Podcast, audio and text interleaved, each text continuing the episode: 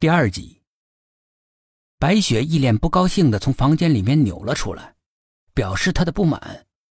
她跺着脚责怪妈妈：“叫你不要这样叫了，邻居听到会笑死的。”她的妈妈比她还要顽皮，吐吐舌头，冲着苏应真做了个鬼脸，溜进了厨房里。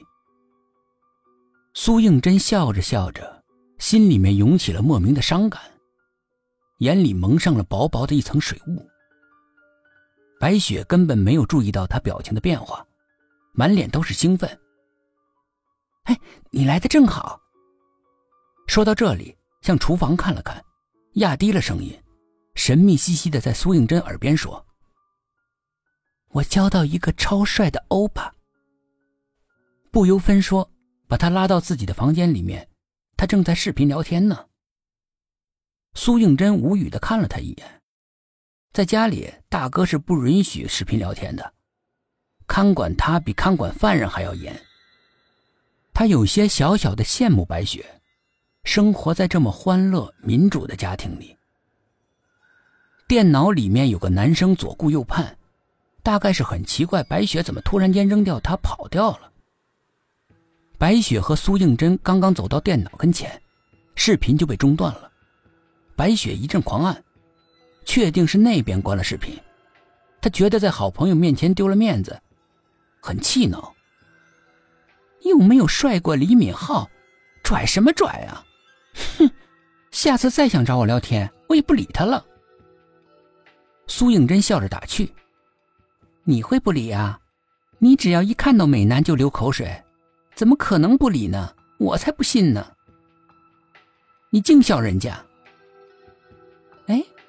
怎么没看到咪咪啊？虽然大哥不喜欢小动物，苏应真却很喜欢。只要来白雪的家里面，就会把那只叫咪咪的小猫抱在怀里。现在他在房间里面找了半天，别说是咪咪的影子了，就连一根猫毛都没看到。咪咪现在不跟我住一个房间了，为什么？不知道。每次呢，我抱它进来的时候，它都很抗拒。你该不会是打了它了吧？猫是很小气的动物的，你如果伤害到它，它就再也不会和你好了。我可没有打它，但是这些日子对它疏于照顾，那倒是真的。正像你说的，它很小气，现在跟妈妈好了。白雪看来是对 QQ 聊天上瘾了，和电脑里的异性打得火热。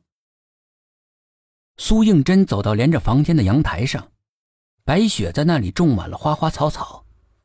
以前生机盎然的花草死了大半，整个阳台一片萧条，像是肃杀的深秋。只有菊花长势很好，在一片枯黄的花草中，让人感到特别的别扭。雪，你这些天到底在忙什么呢？花都死了大半了。哎，我也不清楚。我和妈妈还是和从前一样打理它们，但是不知道为什么，他们就是会慢慢的死去。白雪一边飞快的打字，一边回答着，脸上笑嘻嘻的，肯定是聊得很兴奋。苏应真仔细观察了一番花草，花盆里的泥土又松软又潮湿，而且白雪的房间坐南朝北，通风又好。采光又好，没理由种着种着就会枯萎死掉啊。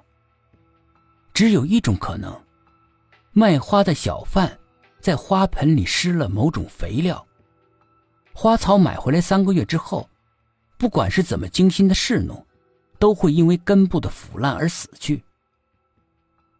看了一会儿花草，苏应真百无聊赖的转身进房，刚刚在阳台上阳光刺眼。